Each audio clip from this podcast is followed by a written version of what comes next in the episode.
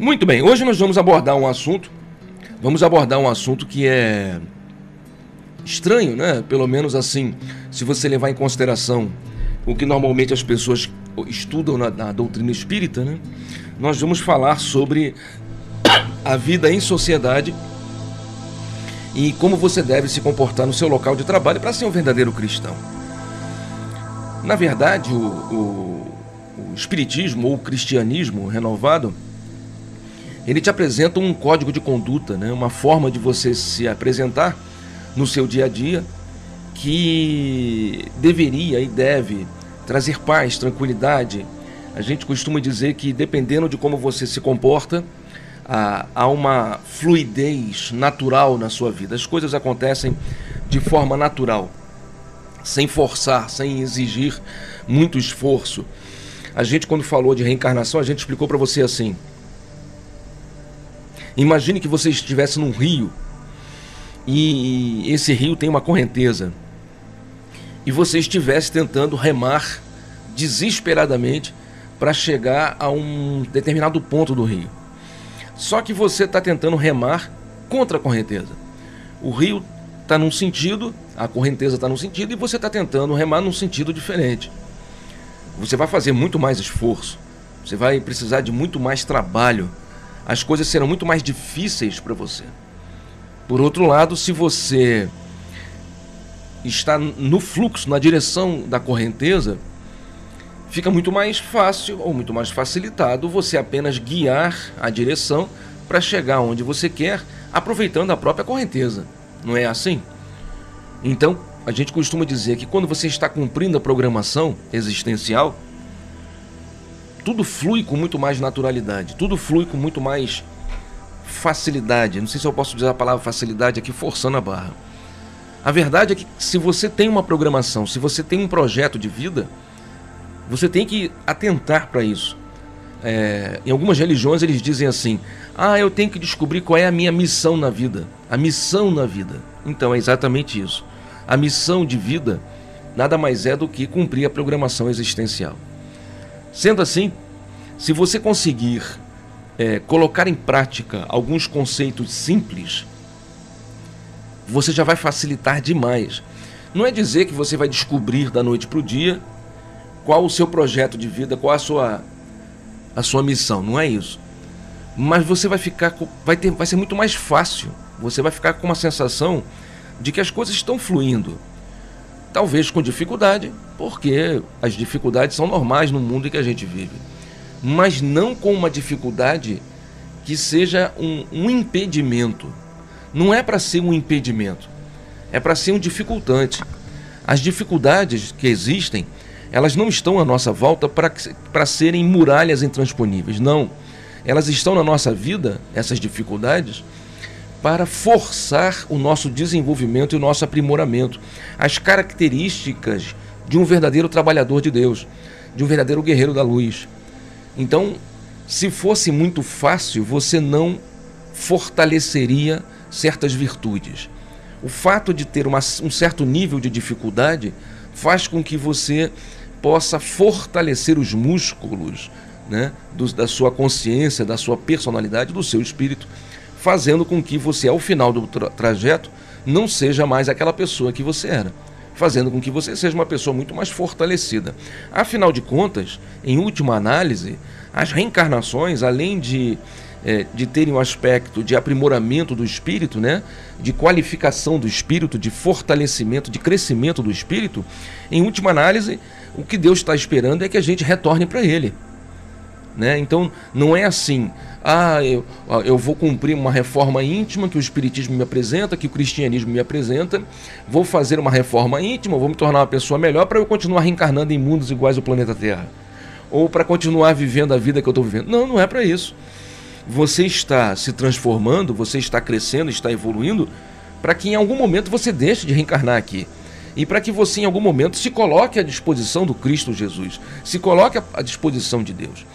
No próximo sábado, lá no GETEB, a gente vai ter como tema de palestra o Sermão da Montanha. E no Sermão da Montanha, esse personagem, que é o Guerreiro da Luz, que a gente chama né, de figurativamente de Guerreiro da Luz, esse personagem que é o trabalhador de Deus, no Sermão da Montanha, ele tem o nome de o pacificador. No Sermão da Montanha, quando Jesus apresenta uma escala evolutiva da consciência, sábado que vem agora a gente vai falar sobre isso. Ele, ele mostra que quando você chega à estatura do pacificador, você já está manso e pacífico, você está desenvolveu em você a compaixão, o olhar e a preocupação pelo teu semelhante e a vontade desesperada de servir.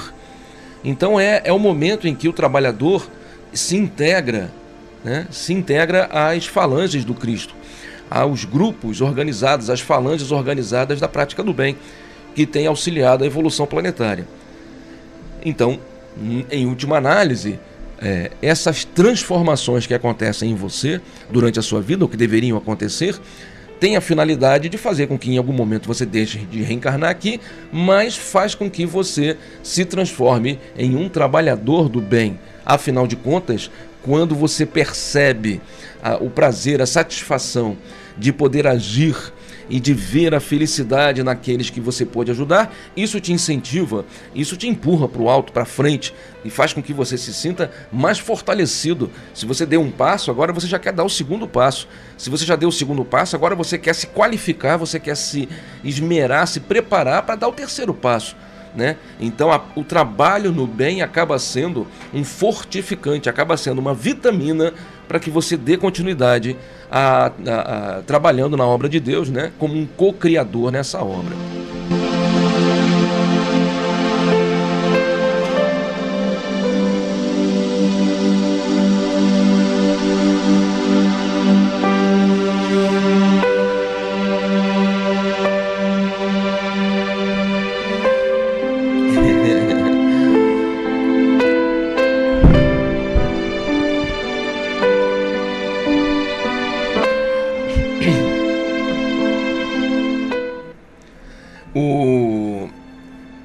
Quero mandar um beijo pro pessoal que está com a gente no nosso canal, que eu não não não é, agradeci ainda.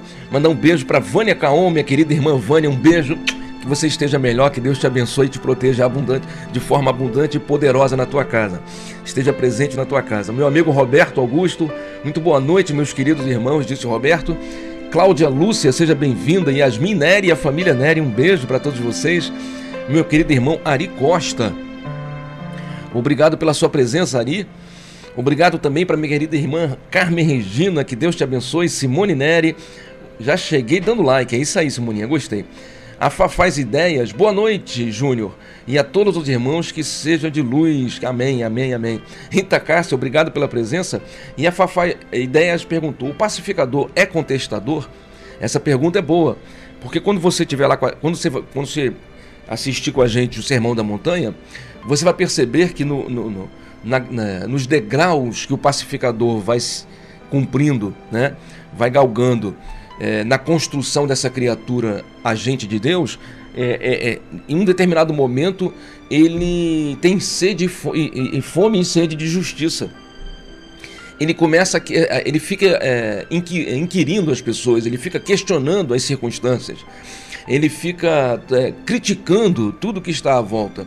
Isso é uma característica da construção desse caráter do espírito é, trabalhador de Deus. Faz parte. São como se fossem é, burilamentos nessa personalidade construída, né, nesse conjunto que é que compõe a personalidade do espírito, é, e nesse passo a passo um deles é ser meio contestador. Isso faz parte. Só que a gente não deve jamais, em nenhuma desses passos, em nenhum desses degraus, parar, né? achando que não, eu já sou assim, vou ficar assim, né? Não, não, pode ter síndrome de Gabriela, né? A síndrome de Gabriela é exatamente isso, né? Eu, eu cresci assim, eu nasci assim, eu sou sempre assim, Gabriela, né? Então eu não posso ficar eternamente estacionado, claro. A gente tem que perceber que nós estamos sempre em evolução. Aliás, sábado passado, sem querer ficar fazendo propaganda da reunião, mas está aqui no nosso canal no YouTube, quem quiser acompanhar, né? Eu falei sobre fé e consciência e mostrei né, que você a gente não está aqui para ficar parado, né? A gente passa por fases. E quando você para, quando você estaciona, quando você fica estagnado em uma determinada fase da, da, da, evolução da sua consciência, vem uma crise. Essa crise a gente pode interpretá-la como um momento de sofrimento, um momento de dor.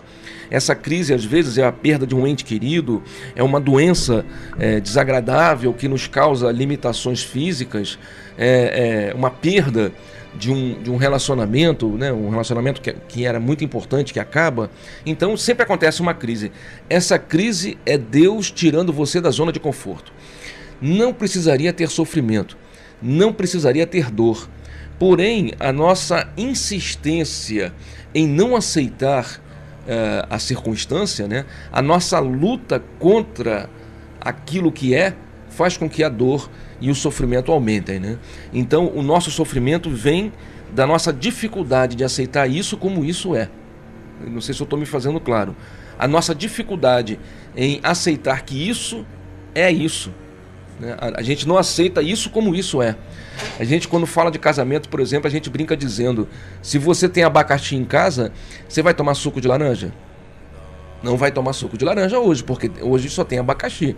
Aliás, eu saí de casa, comprei um abacaxi, deixei lá para minha, minha nora, falou que ia descascar e deixar as rodelas pra gente. Então, se eu só tenho abacaxi em casa, eu não vou tomar suco de morango. Eu não vou tomar comer uma melancia, porque só tem abacaxi, não é isso? Então, é, é você aceitar isso como isso é é, desenvolve também a nossa resignação dentro desse contexto de entendimento, né? A nossa capacidade de aceitar o que não pode ser mudado e de entender que algumas coisas podem ser, a gente pode mudar. Nós somos sempre co-criadores na obra de Deus. Então eu quero mandar um beijo pro pessoal que está com a gente, a Verinha Lindona. Beijo, Verinha, um beijo, manda um beijo para a Cris e para todo mundo que está com a gente. Obrigado a você que está acompanhando aqui no nosso canal no YouTube, você que está acompanhando pelo aplicativo ou pelo site, e você que está ouvindo pelo nosso podcast, o podcast, podcast do programa Despertar.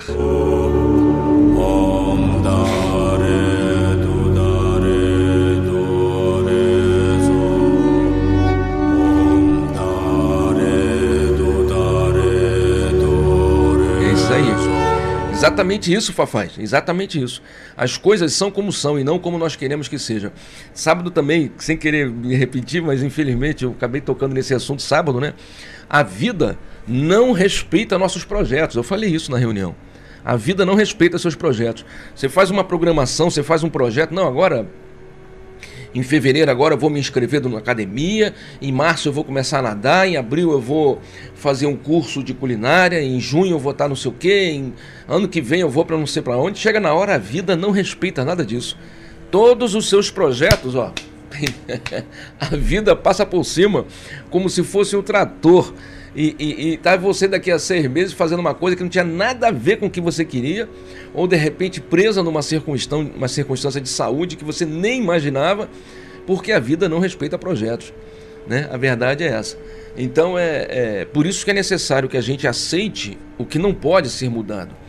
O que pode ser a gente modifica, mas o que não pode, cara. É, a gente usa um, um outro exemplo, estou me alongando demais, mas eu espero que esteja, seja útil. A gente faz uma outra figura de uma, uma imagem, né? Que a gente diz que é assim, ó. É, a grande, a grande parada do estudo do aprendizado espiritualista é transformar você em um ser humano mais forte, em um ser humano mais poderoso, né? Porque é, pode ser que no meio do caminho tenha uma pedra como diz o poeta, né? No meio do caminho tem uma pedra, tem uma pedra no meio do caminho. E aí você nos procura, ou procura um centro espírita, ou procura uma igreja, pedindo que tirem essa pedra da sua vida, tirem essa pedra do seu caminho. E aí você fica fazendo orações, você faz suas, suas macumbas, bate cabeça, tudo para tentar tirar a pedra da sua vida.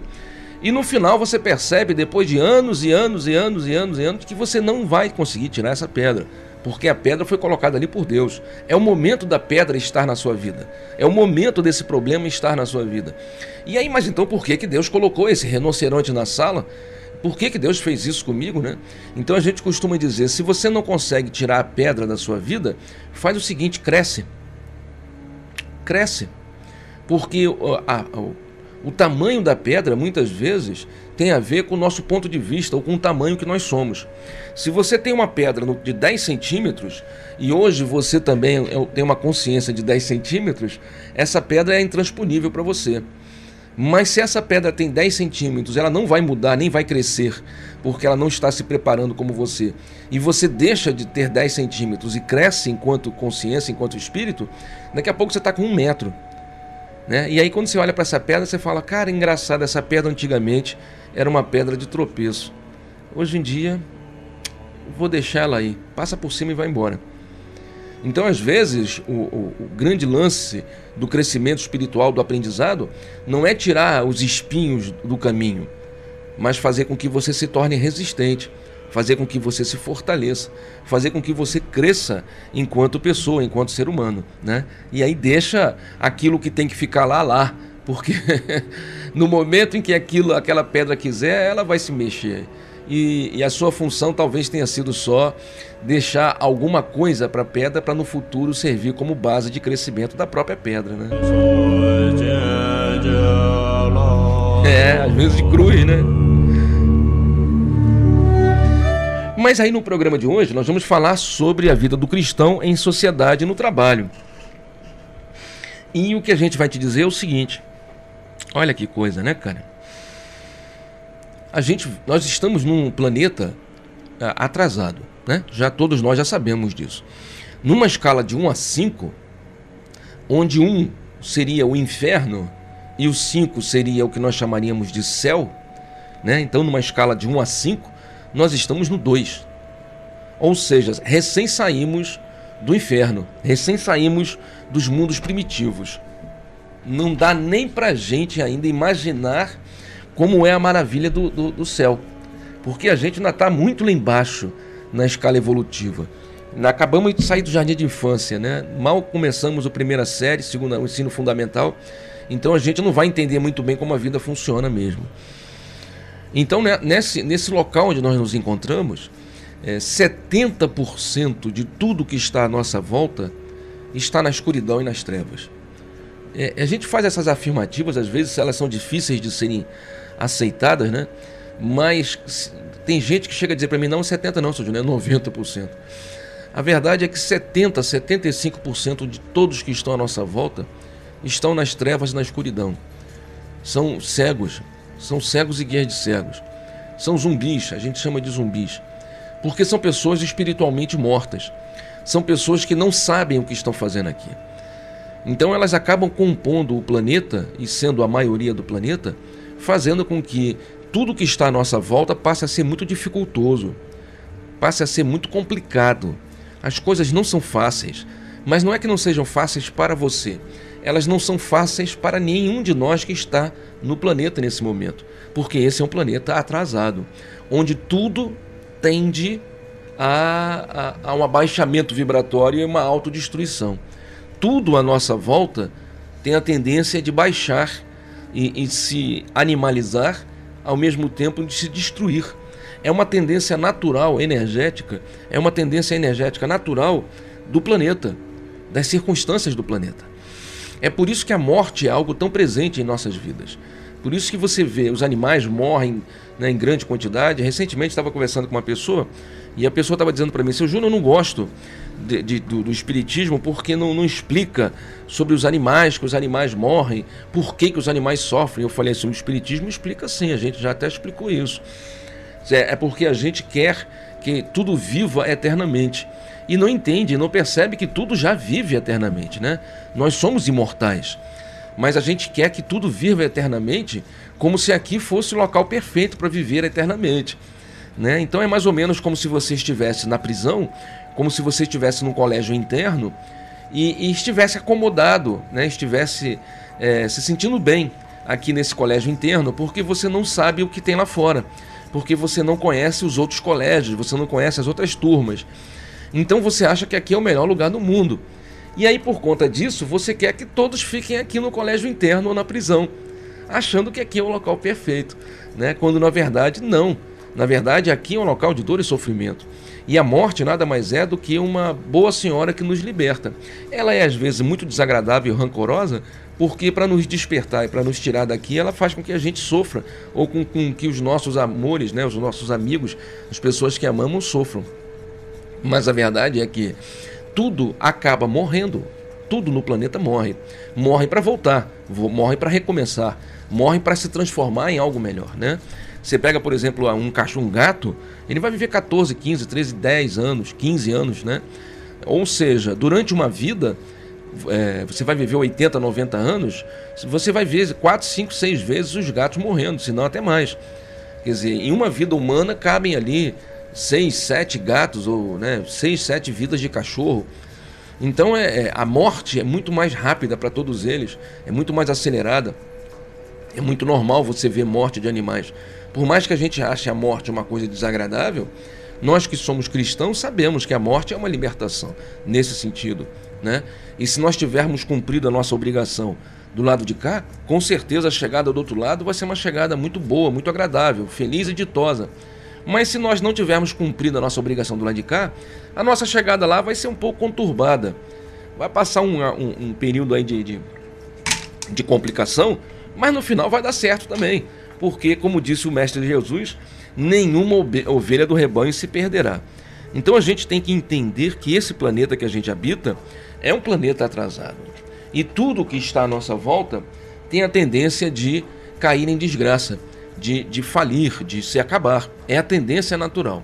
É como se você tivesse a obrigação de todos os dias rodar uma roda, todo dia rodar a roda, e a hora que você parar de rodar essa roda, a tendência é cair no chão. Né? Então, enquanto você rodar essa roda, você vai continuar vivendo. A hora que você parar de rodar, você cai no chão. É mais ou menos assim. Porque é, é a tendência do mundo em que a gente vive.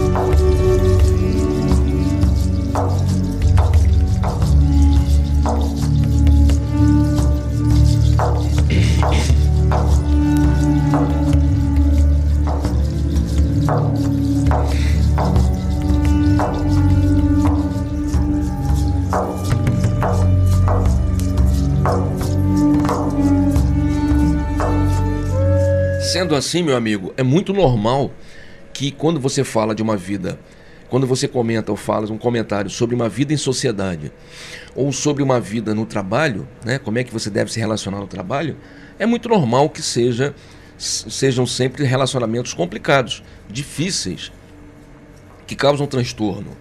É muito difícil você viver em sociedade nesse planeta em que a gente está, achando que vai ser uma vida tranquila. Não vai ser, nunca vai ser. A verdade é que quando as pessoas moram e vivem em lugares melhores, em lugares mais tranquilos, né, mais é, em países em que tudo é muito bom, muito tranquilo, essas pessoas não estão crescendo. A vida é uma escola. A vida é uma escola e somos todos alunos. Não tem vencedor nem derrotado. Mas os alunos que não aprendem nada, eles repetem de ano porque não aproveitaram a vida. Então, quando você está num, num, num, país ou numa circunstância em que não há problemas, sabe, você não vai ser testado. É a mesma questão quando você fala, por exemplo, assim: ah, então o, o ideal é a gente viver no, no monastério, vou virar um, um monge budista, vou virar uma freira e vou viver enclausurada para eu me afastar de toda essa podridão do mundo, tudo isso que eu detesto nesse mundo eu vou viver enclausurado. Eu vou te dizer, você vai perder sua vida. Você vai perder sua vida porque é, você, não, você não está aqui para ter uma vida de facilidade. A vida aqui não é para ser de facilidade. E se for de facilidade, rejeite. Comece a criar problemas, pelo amor de Deus. Porque se não tiverem problemas, se você não for forçado, se você não for, é, é, é vamos assim dizer, tiver complicações na vida, você nunca vai sair do lugar, nunca vai crescer e nunca vai se transformar no pacificador, nunca vai se transformar no guerreiro da luz. Como eu disse, as dificuldades têm a função básica de fortalecer nossos músculos é, da personalidade, né? as características, a resiliência, a perseverança, a bondade, o amor, a resignação. Essas dificuldades têm a tendência de desenvolver essas características em nós, a paciência, o amor, a compaixão. Então, se você não for forçado, se eles deixarem você numa zona de conforto, você nunca vai deixar de ser quem você era. Você vai nascer e morrer criança. Por mais velho que você seja, vai ser uma criança. Ranzinza, ranheta, chata, choramingando, reclamando. Vai ser uma eterna criança. Vai ser um espírito velho, chato. Sabe? Um, quer dizer, um ser humano velho e infantil, melhor dizendo, né? Porque vocês já aprenderam aqui que o espírito, quando ele é, é, é, é criança, né, ele reclama muito, ele é muito reclamão, ele é chato. Então, quando você encontra uma pessoa no seu dia a dia que ela fica reclamando, reclamando, reclamando o tempo todo, e, e, e, é chata, é exigente, é desagradável, é azeda, é tóxica, é porque é uma, uma criança, é um espírito de criança. Ah, mas é porque é a vovó, a vovó tem 200 anos, não importa. Pode ter mil anos aqui nessa. Ninguém vai ter mil anos, né? Mas podia ter aqui 110 anos. É uma criança, não sabe nada, não aprendeu nada. Então, os espíritos velhos podem ser até podem ter nascido agora, mas são espíritos mansos, pacíficos, são as características do pacificador que a gente vai falar sábado lá. Então é um espírito manso, pacífico, bondoso, tem compaixão, se preocupa com o outro, sofre pelo sofrimento do outro e tal e tal coisa. Isso demonstra que esse espírito tá, tá, já foi burilado pelo tempo. O tempo já, já fez o, o trabalho, como diz aquele, aquela poesia de, de, do Chico, né? o cinzel já fez a sua. O ourive já fez o seu trabalho ali, é, aprimorando, né? construindo, qualificando, dando polimento a esse diamante que antes era bruto e agora está lindo e maravilhoso. Então a gente vai percebendo que as dificuldades têm a finalidade não de impedir mas de, mas de nos fortalecer. Sendo assim, é muito normal que você encontre dificuldades na vida em sociedade. Que você encontre dificuldades, por exemplo, é, com os vizinhos. Olha, quem não tem problema com o vizinho, né? Quem não teve hoje vai ter amanhã, e quem não tem hoje, quem não tem amanhã teve ontem, né? A vida, o relacionamento com os vizinhos vai ser sempre complicado. Mas por que, seu Júnior? Porque é um exercício necessário para que você cresça. Se não tiver problema com o vizinho, você nunca vai crescer. Então Deus coloca vizinhos irritantes no seu caminho. Deus coloca vizinhos é, é, é, complicados na sua vida. Por que, que ele faz isso? Porque ele quer que você se fortaleça. Ele está fazendo com que você cresça.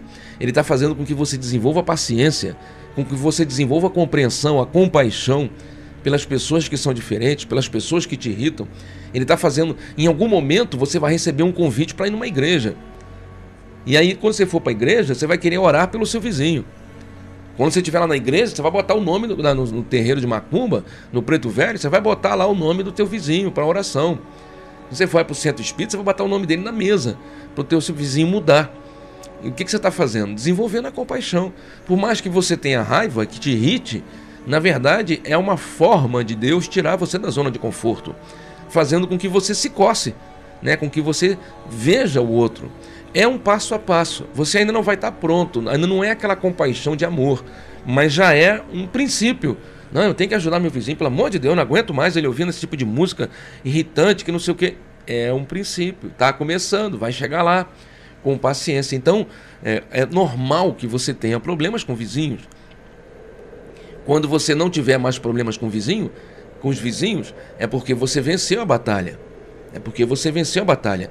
E aí, em algum momento, só para ter certeza que você venceu essa batalha, um vizinho, num, num determinado período do, do, dia, do ano, do mês, vai começar a botar as músicas horríveis, vai começar a perturbar você, vai, vai criar um inferno. Aí você fala, pô, esse cara tinha parado. Pô, e o cara voltou agora com o mesmo problema? Caraca, eu não aguento mais. Mas isso aí nada mais é do que Deus é, é, voltando com o dever de casa para ver se você realmente né, se transformou. Ou se aquilo foi só uma, uma, uma mentira, né? Você só fingiu que tá, tinha ficado bonzinho, né?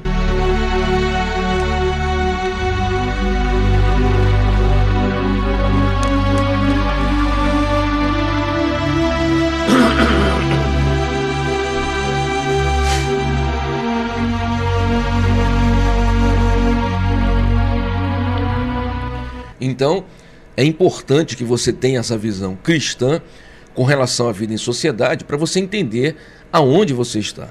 Nesse mundo em que você se encontra, é normal que você tenha vizinhos complicados, que você tenha pessoas difíceis, que você tenha um trabalho complicado, que você é exatamente assim. Se você virar para uma outra pessoa e começar a reclamar, reclamando, reclamando, reclamando, o que você está dizendo para Deus é: Senhor, eu não quero mais. Senhor, eu não aguento mais. Senhor, isso aqui está demais. Senhor, eu não estou gostando dessa aula. Eu não estou gostando desse aprendizado. Eu não estou gostando dessa vida. E aí, se você estiver reclamando, por exemplo, de um trabalho, ele vai tirar o trabalho, porque o trabalho está sendo motivo de reclamação sua, então vamos tirar esse trabalho de você, fica desempregada. Se a reclamação é porque o vizinho está demais, então vamos tirar a casa de você. Não, seu Júnior, eu queria que tirasse o vizinho. Falei, não, não, não, não, o aprendizado é seu. Tem que você está reclamando, está reclamando? Então quem está reclamando é você. Então Deus vai te dar um jeito de tirar você daí, né? A casa alugada, o cara vai pedir a casa e você vai ter que se mudar sem ter dinheiro para se mudar. Então a gente tem que entender como as coisas funcionam. Por isso que lá no início do programa eu comentei aquela história do fluxo do rio, entendeu? Porque quando você entende, você se policia, você não, não, não sai por aí detonando, criticando, reclamando, não. Você se policia, você presta atenção, você fala: peraí, eu tenho que prestar atenção. Não, não, a coisa está complicada, mas se eu tomar uma atitude também estapafúrdia, eu vou piorar mais ainda. Eu tenho que conversar com Deus é o seguinte: não é reclamar porque o meu vizinho me irrita, ou reclamar porque o meu trabalho me irrita, ou reclamar porque a vida em sociedade está difícil. Não, não, não. Eu tenho que agradecer a Ele pelo aprendizado e pedir a Ele, Senhor, me permita aprender. Faz com que eu aprenda. Faz com que meus anjos me ajudem para que eu aprenda a lição o mais rápido possível e que eu cresça. É sempre aquela questão não é, da gratidão quando Deus coloca o dever para gente. E aí você começa a trabalhar aquilo que está te incomodando de outra maneira, como eu disse. Se é um vizinho que está te incomodando, se é uma música que está te incomodando, é... você vai orar por ele. Você vai botar o nome dele na, na, na, no, no trabalho de oração. Você vai pedir a Deus que ele seja levado a uma igreja para que ele conheça o, Deus verdadeiro, sei lá, tal. Então você vai começar a trabalhar de outra maneira. Você vai usar as ver, verdadeiras ferramentas, tá certo? E quando a gente fala de vida em sociedade, isso é uma coisa também muito importante que a gente deve se tocar, é o seguinte: em momento algum, você deve achar que você vai ficar alheio, alheio aos acontecimentos do dia a dia. Isso não é, uma, não é o que Deus quer. Um co-criador na obra de Deus não fica alheio, não fica é, é, é, sem se comprometer, sem aceitar compromissos, né? É, vamos dar um exemplo falando de outra maneira. Tem alguns amigos meus, por exemplo, é, espíritas, que, que dizem assim: ah, não, eu não me envolvo. Não falo nada sobre a sociedade, sobre o, o planeta, sobre o governo, sobre é, se tá bom, se tá ruim, eu não me envolvo porque eu aprendi que o espírita não deve se envolver com política. Não, realmente, a gente não deve se envolver com política, isso não é legal. Mas você vive em sociedade. Você vive em sociedade. E enquanto cidadão, você deve exercer seu direito. E mais, enquanto cristão, você deve se posicionar. Porque, afinal de contas, dependendo das circunstâncias, dependendo do, do momento e do local e da vida que você está vivendo, você a sua omissão, né? A sua omissão acaba provocando o prejuízo do próximo. E a gente nunca deve esquecer que nós somos responsáveis pelo que fazemos, pelo que, pelas consequências do que tivermos feito, pelas consequências do que nós não fizermos, né? E pelas consequências da nossa da nossa não atitude. Então nós somos sempre responsáveis. Nós somos co-criadores na obra de Deus. A gente tem que lembrar disso. Então, se você, por exemplo, está vendo, vou usar um exemplo bem simples, né? Bem simples para todos entenderem. Se você está vendo é, é, uma circunstância em que, na sociedade em que você vive, eles vão colocar uma, uma, uma questão e que vai prejudicar o seu filho, vai prejudicar o filho dos outros, vai prejudicar o futuro dos filhos, né? Por exemplo, ah, vamos acabar com, com a escola, por exemplo, um exemplo doido, sem sentido, para não criar nenhum tipo de vamos acabar com a escola porque não, não tem que, que ninguém mais tem que estudar. Você não pode ficar, não, não, ah, não, não vou me meter porque isso aí é coisa de, de política, eu não quero saber. Não pode. Se você, se você se omite, você faz parte né? A gente costuma dizer que a diferença entre o bem e o mal Não é quem, a, quem age no, no bem, é quem só age no bem. A diferença entre o bem e o mal é que o bem só age no bem. Ele tem sempre uma atitude proativa. Ele tem sempre uma atitude de preocupação, de amor, de, de compaixão.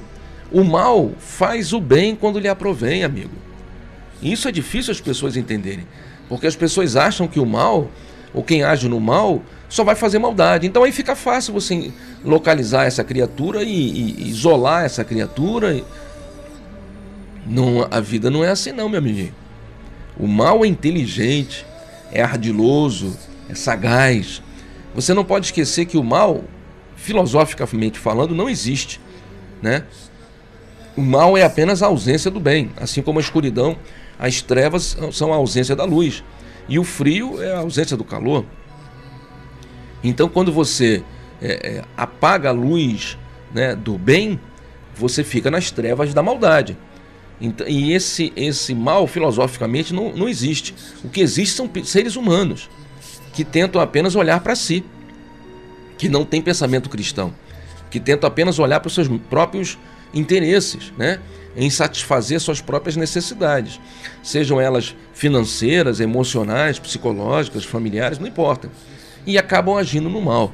Então, quando a gente fala em vida de sociedade, a gente no GTEB sempre fala sobre isso, não é para você ficar omisso, nem para você cruzar os braços. Quando você cruza os braços e diz que não é com você, você está fazendo parte do mal. O mal, inclusive, parte do pressuposto que você vai cruzar os braços.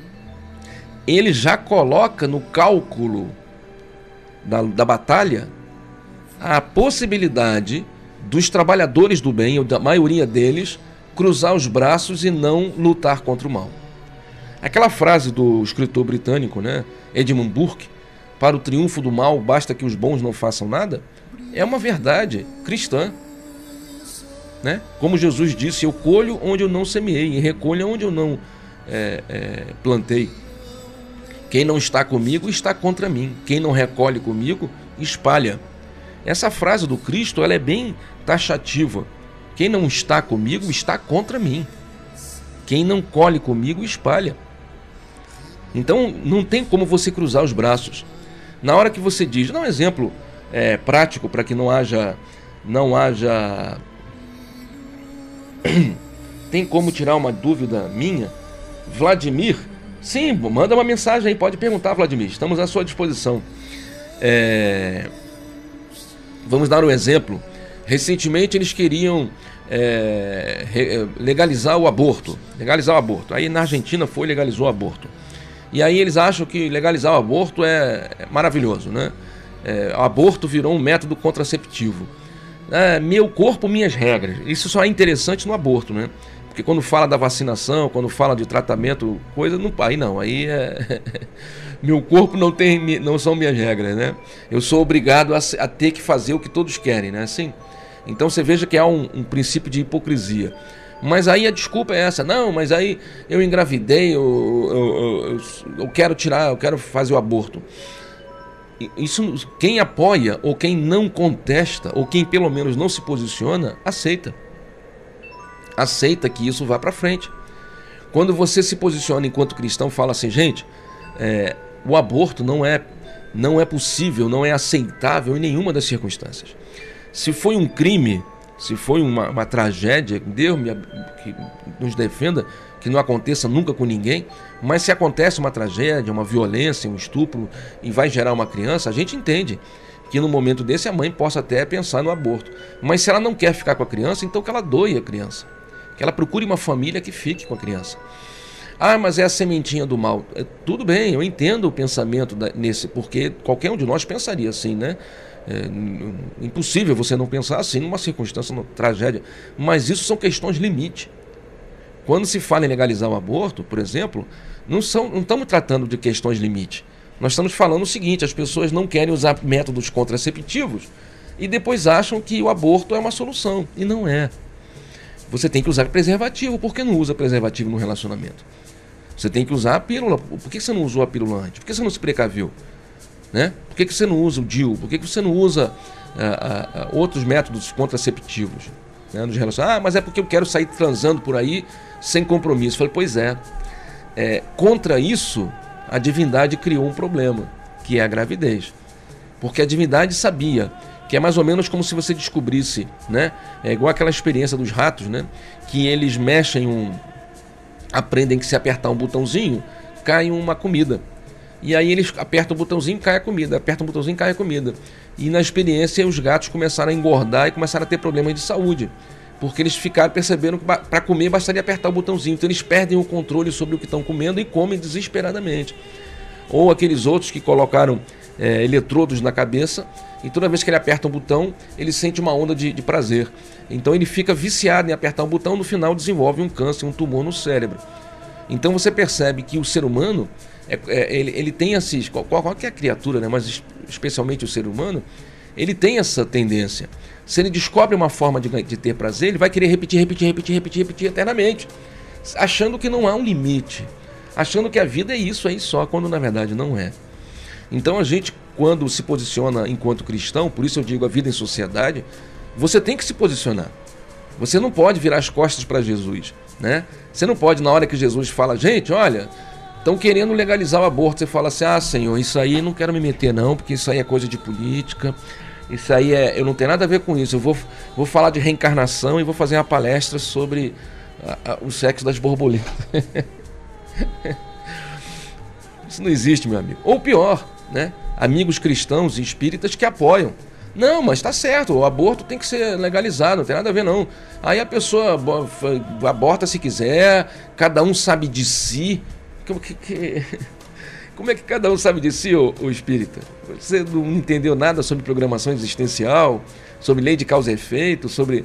Que, que, que trabalho espírita é esse que defende eh, esse tipo de, de loucura, achando que as pessoas são livres? Quem que é livre aqui, espírita? Meu querido irmão espírita, quem que é livre nesse planeta? Não existe liberdade nesse planeta, ninguém aqui é livre. Ah, esse planeta aqui, esse mundo, é uma, uma, uma escola, um colégio interno. Quando você hipocritamente não se posiciona, é porque isso é uma hipocrisia velada, né? Danada, safada e sem vergonha. Quando você hipocritamente se omite, se cala, por exemplo, diante da legalização do aborto, é, é porque você quer ficar bem com os outros. Você quer se colocar no meio das pessoas que têm virtudes, né? E que são pessoas que aceitam qualquer tipo de coisa. Então aí você se coloca nesse, faz esse, toma essa atitude absurda e, e, não se, e não percebe que o espírita, a função do espírita é transformar o planeta. Não é transformar o planeta para uma libertinagem, uma liberalidade sem limite. Não, é transformar o planeta para que ele seja um planeta de amor. Então, o amor é deixar cada um fazer o que quiser. Não! Se assim fosse, não teríamos regras no, no mundo. Não existiriam as leis de Deus. Basta você estudar a doutrina espírita, né? No livro dos Espíritos, tem lá as leis, a lei do trabalho, a lei da evolução. Tem várias leis que são leis universais. Então a doutrina espírita, o pensamento, a filosofia cristã, ela se coloca né, como defensora dos, das leis divinas, das leis que o Cristo é, é, nos apresenta. Então não dá, por exemplo, usando é, isso como um exemplo bem simples, bem prático, né? o aborto, não dá para você se omitir, que é hipocrisia. É, na verdade, o que está dizendo é que eu não quero ter trabalho, eu quero ficar bem com todo mundo. Se você quer ficar bem com todo mundo, desiste dessa, dessa religião. Não é para você ser cristão, porque o cristão não vai ficar bem com todo mundo. O, o cristão vai ser perseguido, o cristão vai ser é, ofendido, ele vai ser acusado de coisas que ele não fez. Essa é, é, é o, o efeito colateral, colateral de abraçar o cristianismo. Então não dá para você se omitir dizendo que tudo bem, pode legalizar, que não tem nada a ver com isso, ou pior, apoiar, né? E aí você vê irmãos espíritas que apoiam a legalização, por exemplo, do aborto é, é, de forma aberta, acreditando que isso é uma evolução. Nós já comentamos sobre isso aqui, né? Esse tipo de pensamento não é evolução, não é progresso. Isso aí é anarquia, isso aí é destruição. Né? O cristão não pensa assim. Ah, então quer dizer que o cristão é conservador? Não, quer dizer que o cristão cons quer conservar a vida. O cristão quer conservar a felicidade. O cristão quer conservar o bem-estar do espírito. Né? O, o cristão vai dizer para você: pare de beber, pare de beber e pare de fumar. O cristão vai dizer para você: não use drogas. Aliás, é outro tema: descriminalização da droga. Ah, mas é a solução. Não é a solução. Nunca foi solução, nunca será. A solução, se você quer saber qual é a solução, ah, então a solução é punir as pessoas, também não é a solução. Você quer saber qual é a solução de verdade? Ensinar cristianismo nas escolas, ensinar espiritualismo nas escolas. Ou, se você não quiser usar religião, ensinar conscienciologia desde o ensino fundamental. Ensina a conscienciologia, é uma ciência. Mostra para as pessoas que nós somos é, consciências imortais. Não precisa usar a palavra espírito, não. Não precisa falar Jesus, nada disso. Que, aliás, é um absurdo, né? Você é, é, negar Jesus para ser aceito. Isso é um absurdo. Né? A, a, visão que as pessoas têm de Jesus é uma visão equivocada, religiosa ou de religião, quando na verdade Jesus não está em religião nenhuma. Né? Jesus é o governador planetário, ele está em todas e em tudo ao mesmo tempo. Então, quando a gente fala, por exemplo, da legalização das drogas, você faz o seguinte: em vez de legalizar as drogas, legaliza o ensino de conscienciologia no ensino fundamental. Mostra para as crianças de 8, 9, 10, 12 anos que tudo que elas fizerem vai gerar consequências e que elas são imortais e que elas têm corpos espirituais, camadas de energia que as envolvem e que se elas prejudicarem o corpo físico, elas prejudicam essas camadas e que na próxima existência elas vão nascer com defeito, vão nascer com deficiência. Mostre para essas crianças, leve-as a visitar um hospital do Curupaiti, ranceniano, né? Leve-as para conhecer um hospital do câncer, Leve-as para conhecer os orfanatos e os asilos desde cedo, para que elas percebam que a vida não é feita de ai, se cervejal, vamos transar, não. Para que elas vejam desde cedo que tudo tem que ter responsabilidade. Ah, isso é, isso é conservadorismo. Não, não eu acho que isso é cristianismo. Né? Eu acho que isso é defender a vida. Se você quer a solução do problema, espiritualize as pessoas. Ninguém vai mais usar droga nem beber. Na verdade, as pessoas vão parar de fugir da vida quando aprenderem que são imortais.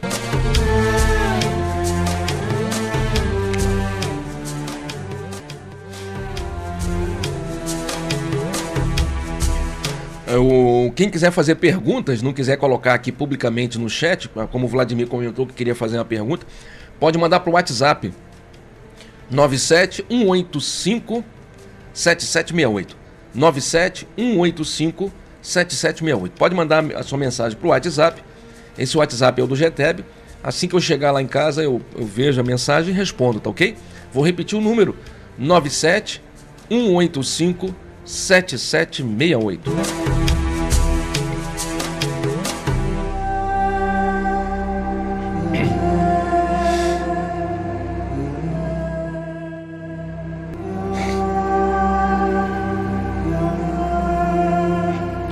Então, quando a gente está falando para você sobre vida em sociedade, né, sobre vida em, em um, crist, é, um cristão na sociedade, né, é, num trabalho, a gente hoje está abordando, esse, é, fazendo essa introdução, semana que vem a gente vai dar continuidade, mas é importante que você se posicione na sociedade, se posicione e pratique aquilo que você acredita.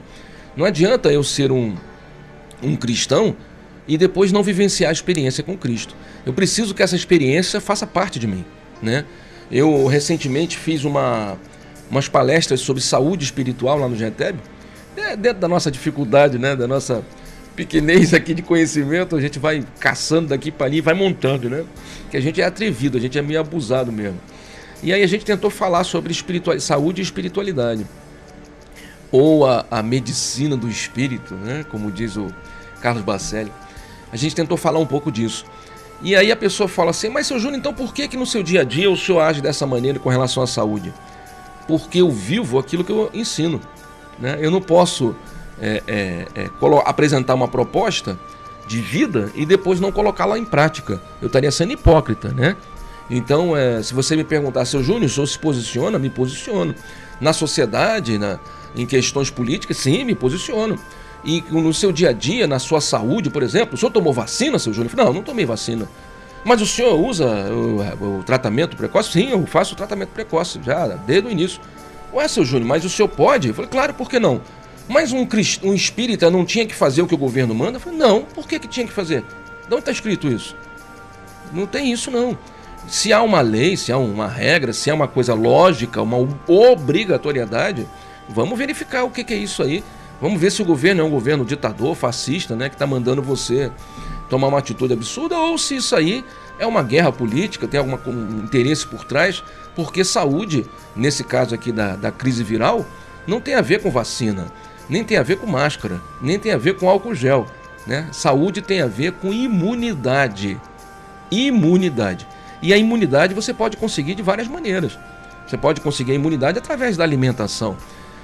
Pesquise na internet os alimentos que melhoram a sua imunidade, que elevam a sua imunidade, e comece a fazer uso desses alimentos no dia a dia. Né? A vitamina D3, é, toma, compra uma caixa de vitamina D3 e zinco e toma até acabar. E procure tomar um pouco mais de banho de sol para fixar e para produzir um pouco mais da sua imunidade. Ajuda a desenvolver. Ah, alguns dizem que não. Bom, cada um segue a medicina que quiser. Então, quando eu digo para você que a gente se posiciona, a gente se posiciona. Mas, seu Júnior, mas aí isso não está errado?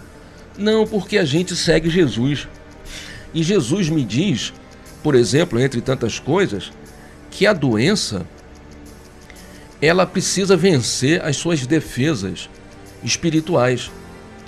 Inclusive o vírus, a bactéria e as outras criaturas invisíveis, se você estudar um pouco mais sobre, é claro, no GTEP, você vai, vai descobrir que elas vibram, elas existem numa faixa de frequência.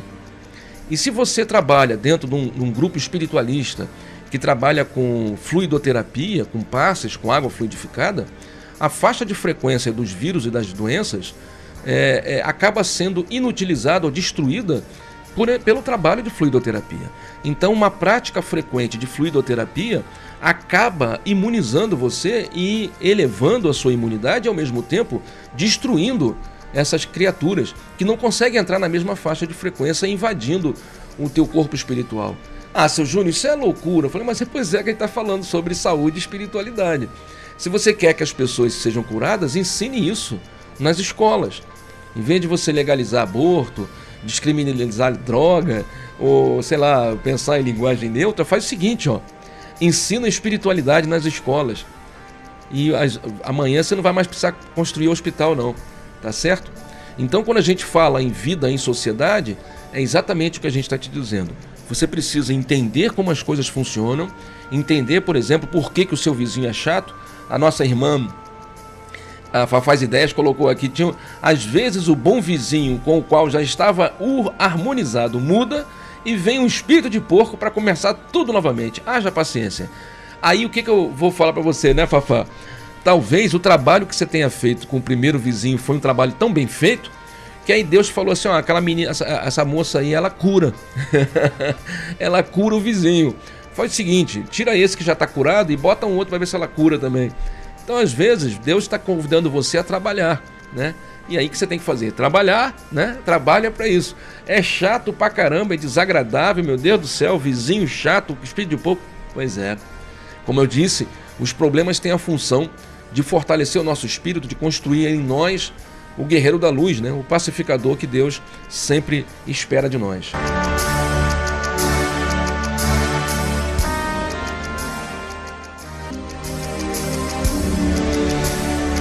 E aí nós vamos encerrando o nosso programa de hoje, que a gente falou sobre a vida em sociedade, dizendo para você, é, é, um cristão na sociedade deve cumprir suas obrigações, né? Como eu falei com relação a, a, aos seus vizinhos, né?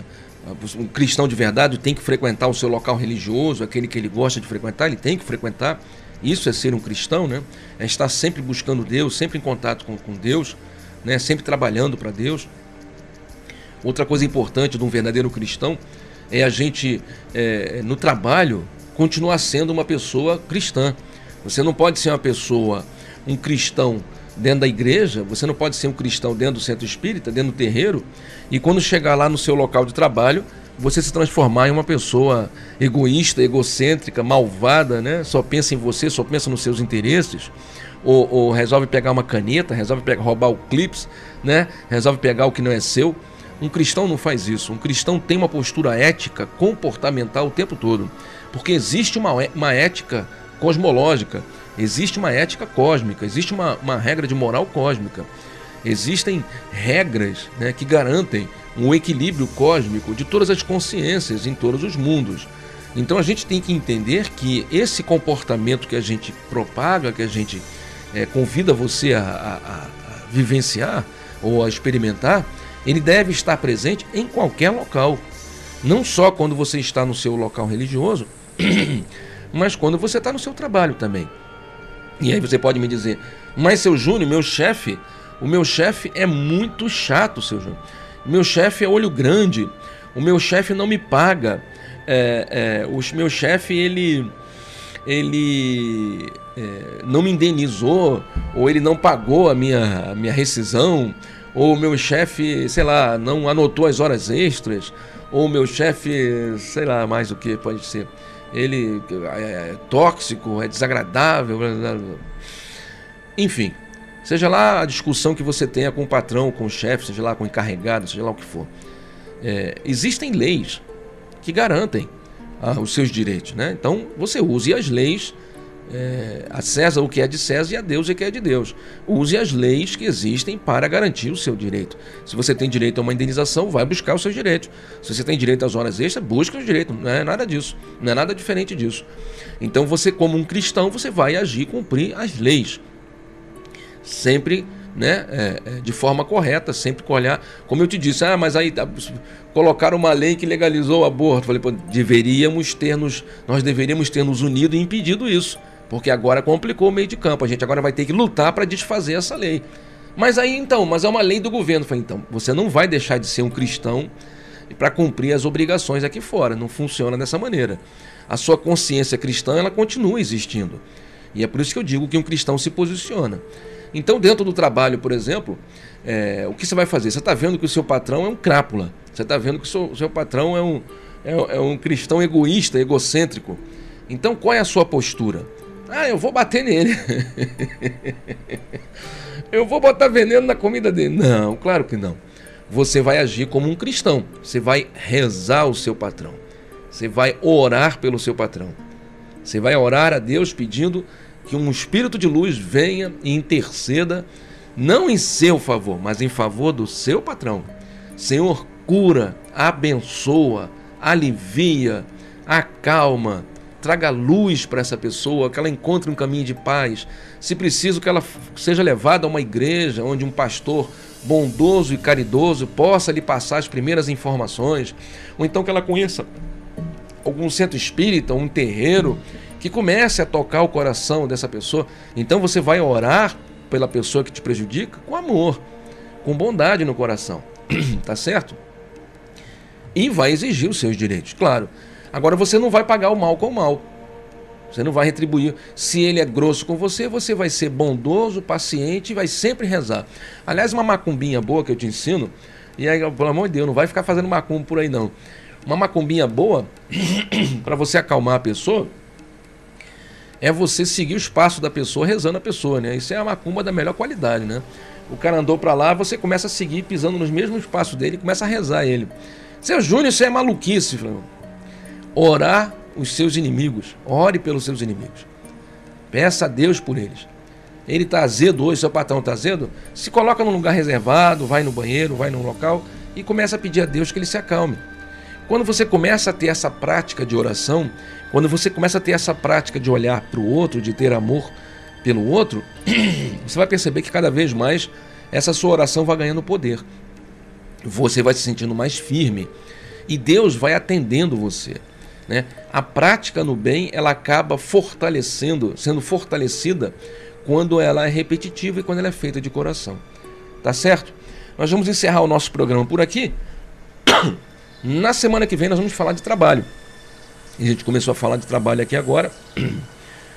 Mas semana que vem a gente vai se aprofundar no, no, no assunto sobre trabalho. E aí a gente vai mostrar para você o seguinte: você não pode é, é, achar que ganhar dinheiro é, vale tudo para ganhar dinheiro. Não. Como eu disse, temos que ter uma postura ética e correta em qualquer circunstância. Senão, a abundância não vem ao nosso encontro. Né? Se você não tiver uma, uma postura ética, comportamental, a abundância não vem ao seu, ao seu encontro. para que, que a, a, a prosperidade, para que o bem-estar, né? para que a abundância é, faça morada na sua vida, é necessário que você tenha um comportamento, que você esteja cumprindo é, esses preceitos básicos que a gente tem falado com você. Senão, não vai funcionar. Então, na semana que vem, quando a gente falar de trabalho, a gente vai mostrar para você o seguinte: primeiro, nenhum de nós veio aqui a esse mundo para ser, como diz, mais do que vencedor. Já ouviu falar nisso? Ah, eu sou cabeça, não sou cauda, não. Eu sou mais do que vencedor. Eu, eu, eu, eu, eu não aceito derrotas. A gente acabou vivendo uma sociedade é, em que a gente é ensinado a ser sempre vencedor, a ser sempre o primeiro. A gente é ensinado a ser sempre mais do que vencedor. E isso não é correto, porque não é isso que Deus espera, não. Então, na semana que vem, a gente vai bater um papo com você mostrando que o trabalho ele é uma bênção divina. E que por mais difícil que seja o trabalho, a gente deve sempre agradecer a Deus. E mais ainda, vamos te dar algumas dicas para que você possa conseguir um emprego. Porque às vezes as pessoas acham que não conseguem emprego porque tem um feitiço, tem uma macumba, tem um espírito atrapalhando, né? E, e quando na verdade às vezes não é não. Às vezes é você. Às vezes é você que é uma pessoa difícil. Você às vezes é uma pessoa complicada de, de, de se relacionar. Você às vezes não tem uma postura de trabalhador. E aí acaba tendo uma postura apenas egoísta, egocêntrica, vaidosa, orgulhosa, exigindo ah, eu estou fazendo minha parte, então eu tenho que receber. Hoje em dia as coisas estão um pouco diferentes. A gente faz a nossa parte, tem o direito de receber. Só que se você fizer só o necessário, você vai perceber que alguém vai fazer mais do que o necessário. E esse alguém não vai ser você mais. Então, semana que vem a gente vai falar um pouco sobre trabalho, né? Sobre a abundância, a prosperidade no trabalho e vamos dar continuidade ao assunto falando sobre o uso do dinheiro. Vamos mostrar para você que tem um dinheiro que é próspero e tem um dinheiro que é doente. O dinheiro próspero, normalmente você consegue fazer um milhão de coisas com ele. O dinheiro que é doente, ele você recebe hoje, amanhã não tem mais. Aí você fala, mas o que, que aconteceu, meu? Não consegui comprar um chiclete, não consegui comprar uma bala e o dinheiro foi embora? Pois é. Existe um dinheiro que vem com prosperidade, com saúde, e um outro que não vem. Você tem como fazer com que esse outro também fique próspero. Eu quero agradecer a todos vocês que estiveram conosco. Espero encontrá-los no próximo terça-feira, às nove da noite, no nosso programa Despertar. Lembrando que essa semana voltamos com os estudos aqui no canal. Quinta-feira, às oito e meia da noite, o estudo do Evangelho segundo o Espiritismo. Sexta-feira, um estudo da doutrina espírita, seguido das obras de Ramatiz. Nós estamos no livro da, da, doutrina espírita, estamos estudando o livro dos médiuns, e em Ramatiz nós estamos estudando o livro A Vida Humana e o Espírito Imortal. E sábado estamos transmitindo a reunião da sede do GETEB. Nesse sábado passado a gente não conseguiu transmitir ao vivo, então a gente gravou e depois disponibilizou aqui para você no nosso canal no YouTube. Então, se você gostou do programa, te peço, inscreva-se no nosso canal tá certo? Para que você seja sempre notificado quando tiver vídeo novo. Deixa um like se você gostou, dá um dislike, faça um comentário que você quiser. Estamos aí à sua disposição. Muito obrigado. Vamos encerrando o programa.